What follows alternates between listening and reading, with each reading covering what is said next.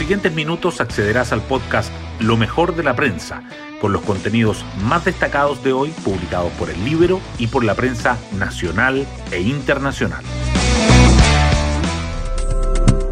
Buenos días, soy Magdalena Olea y hoy jueves 15 de julio les contamos que la decisión del Banco Central de subir la tasa de interés referencial por primera vez en dos años y medio parece confirmar que la economía se está recuperando del impacto de la pandemia, mientras que la constante mejora de la situación sanitaria lleva al gobierno a evaluar la posibilidad de relajar más las restricciones aplicadas para frenar al COVID-19.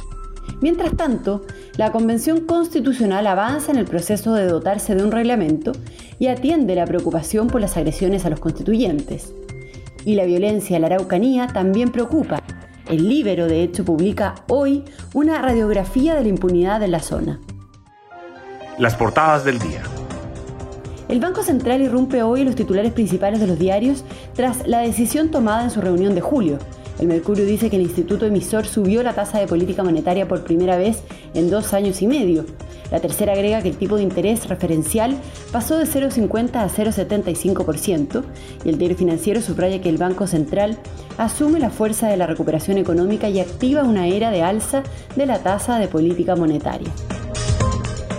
El Mercurio además informa que Chile avanza hacia una mayor apertura con la caída del 70% de los casos activos en el último mes y también destaca que los municipios trazan sus planes para volver a las clases presenciales en el segundo semestre. La tercera resalta que prepara la apertura de las fronteras a partir de fin de mes para las personas que están vacunadas y que 212.000 menores se han contagiado durante la pandemia. La violencia rural también sigue presente. El Mercurio remarca que las autoridades y los gremios dicen que Pidenco es un nuevo Temuicucuy tras el polémico funeral del integrante de la CAN fallecido en Carahue. La Convención Constitucional igualmente sobresale. El libro destaca por qué la derecha aceptaría integrar la mesa de la Convención pese a su incapacidad de influir. Y el Mercurio resalta que aumenta la preocupación por las funas a los constituyentes y que Jorge Baradit ofrece disculpas por sus dichos en que justificaba las agresiones.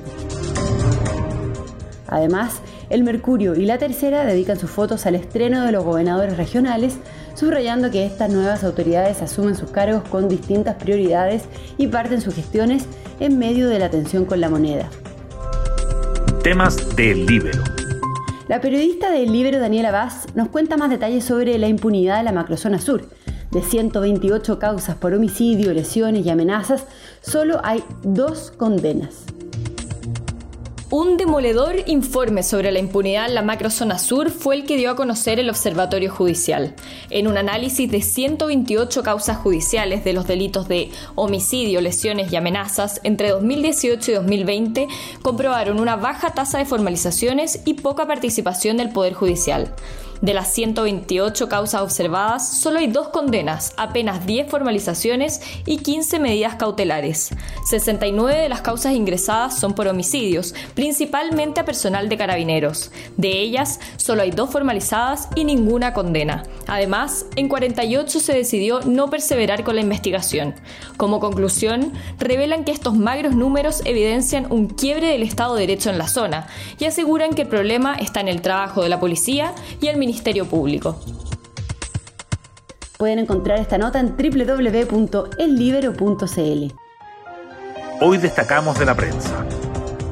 El Banco Central inicia un ciclo de alza de la tasa de interés tras 16 meses en mínimo técnico por la pandemia. En una medida esperada por el mercado, el instituto emisor decidió subir la tasa de política monetaria a 0,75% el primer movimiento desde el recorte a 0,50% en marzo de 2020 y la primera alza desde febrero de 2019. El Consejo argumentó que la recuperación de la economía genera las condiciones para una reducción del impulso monetario, pero subrayó que el proceso será gradual y que la tasa de política monetaria estará por debajo de su valor neutral durante todo el horizonte de política de dos años. Chile se abre a un nuevo paso a paso con el menor número de casos activos desde el año pasado. Los pacientes de COVID-19 en etapa contagiante han bajado un 70% el último mes y casi un tercio de las comunas del país registran menos de 20 casos activos. En ese contexto, hoy comienzan a regir los cambios anunciados al plan de desconfinamiento y el gobierno prepara la apertura de las fronteras para los vacunados desde fin de mes, con el requisito al retorno para evitar la generación de brotes, especialmente de la variante Delta. El tema de la violencia y las funas contra los integrantes de la Convención Constitucional se mantuvo presente en la instancia tras las declaraciones de Jorge Baradit, validando las agresiones que generaron un rechazo transversal. Este tipo de expresiones no pueden ser parte de la convención, dijo el ministro vocero del gobierno Jaime Belolio. El escritor terminó disculpándose. Las palabras que emití frente a la prensa no me representan. Fue un exabrupto, dijo. La Convención Constitucional fija el plazo de un mes para elaborar el reglamento. La instancia aprobó una comisión de 31 miembros para redactar las normas permanentes que regirán su funcionamiento, que deberán considerar, entre otras cosas, mecanismos de participación popular. La propuesta del Partido Comunista para crear una comisión de verdad, justicia y reparación que investigue y que califique a las víctimas de las violaciones de los derechos humanos en el marco del estallido y contra los pueblos indígenas tensionó el debate. Otras noticias. Senadores y gremios dicen que el Fondo Pidenco es un nuevo Temucucuy tras el funeral del integrante de la CAM.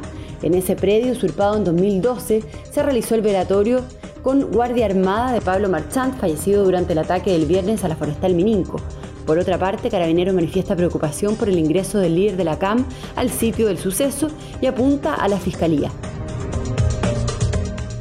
Los 16 gobernadores regionales electos en los comicios de mayo y de junio y que reemplazan a los intendentes asumieron sus cargos ayer.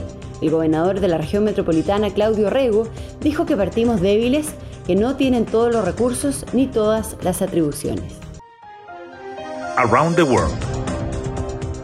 El gobierno de Cuba anunció una medida excepcional para hacer frente a la escasez y el malestar social que desembocó en inéditas protestas en toda la isla desde el pasado domingo. A partir del próximo lunes, los viajeros que lleguen al país podrán llevar comida, productos de aseo y medicamentos sin límites o restricciones aduaneras. Y nos vamos con el postre del día. Con un nuevo compositor y con el retorno de un viejo aliado, se arma el esperado regreso discográfico de Luis Miguel. A cuatro años de su último lanzamiento y buscando capitalizar el gran éxito que tuvo su serie biográfica en Netflix, el cantante mexicano trabaja en su disco número 22. Bueno, yo me despido, espero que tengan un muy buen fin de semana largo y nos volvemos a encontrar el lunes en un nuevo podcast, Lo mejor de la prensa.